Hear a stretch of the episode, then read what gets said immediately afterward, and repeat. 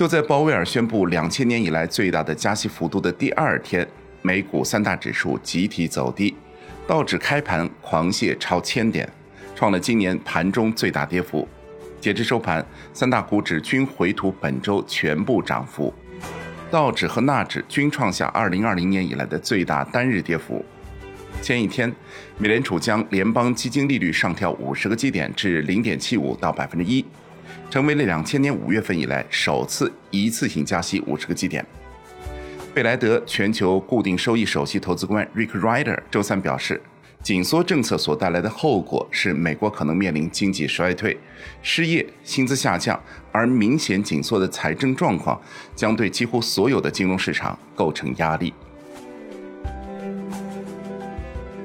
美股跳水的同时，各期限美债利率开始走高，美元指数也冲上了二十年的新高，盘中最高达到了一百零三点零四。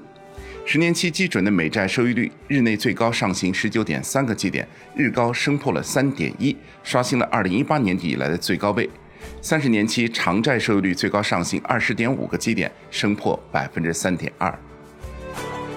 美债利率的迅速上行，并不是因为投资者压住经济将大幅增长，而是因为通胀加速将迫使美联储迅速采取行动，试图遏制价格压力。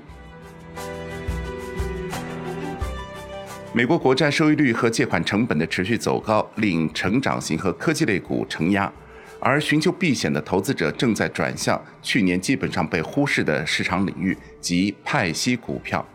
这些公司承诺在短期内提供稳定的现金流。许多派息公司来自于公用事业、电信和必需消费品等行业，而这些行业往往受经济波动影响较小。